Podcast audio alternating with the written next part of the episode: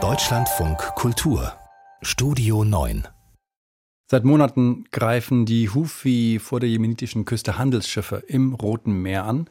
Und eines dieser Schiffe hat mehr als 40.000 Tonnen Düngemittel an Bord. Nach eben einem Angriff der Houthi droht das Schiff jetzt zu sinken. Miriam Staber.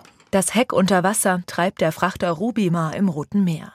Mitte Februar hatte die jemenitische Houthi-Miliz das Handelsschiff angegriffen und schwer beschädigt. Seitdem läuft die Rubima langsam mit Wasser voll und droht zu sinken. Das würde eine Umweltkatastrophe bedeuten, warnt Julien Schresati vom Greenpeace Regionalbüro Mittlerer Osten. Das Rote Meer ist ein Schatz der Natur. Es ist eines der artenreichsten Ökosysteme auf der Welt. Es gibt dort viele endemische Arten. Das bedeutet Arten, die nur im Roten Meer leben und sonst nirgends. Und es gibt viele empfindliche Lebensräume, wie Seegras oder Mangroven. Bereits kurz nach dem Angriff der Houthi lief Treibstoff der Rubima aus. Es bildete sich ein fast 30 Kilometer langer Ölteppich. Die größere Umweltkatastrophe droht aber, sollte die Ladung der Rubima, mehr als 41.000 Tonnen Düngemittel, ins Meer gelangen. Auch wenn weiter unklar ist, um welche Art Düngemittel es sich genau handelt, sicher ist, eine solche Menge könnte das marine Leben in dem Gebiet komplett abtöten und zu sogenannten toten Zonen führen, sagt Resati. Das wäre nicht nur fürs Rote Meer problematisch, sondern für die ganze Welt.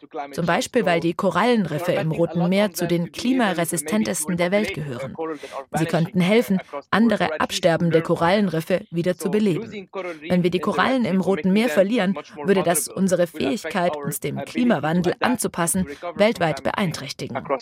Außerdem könnte eine solche Umweltkatastrophe auch die humanitäre Situation im Jemen weiter verschlimmern. Laut den Vereinten Nationen leben rund 80 Prozent der durch jahrelangen Bürgerkrieg gebeutelten jemenitischen Bevölkerung unter der Armutsgrenze. In den Küstengebieten leben viele Menschen vom Fischfang, erklärt Bushra al-Dukaina von der Hilfsorganisation CARE im Jemen.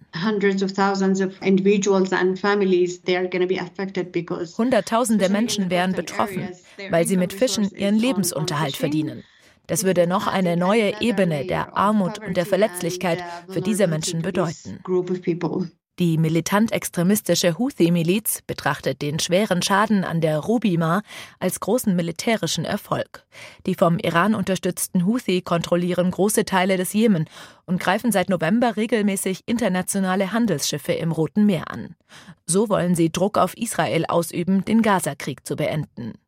Neben einer Militärallianz der USA soll eine defensive EU-Mission, an der Deutschland mit der Fregatte Hessen beteiligt ist, die Sicherheit im Roten Meer wiederherstellen. Gleichzeitig ist weiter unklar, wie es mit der schwer beschädigten Rubima weitergeht.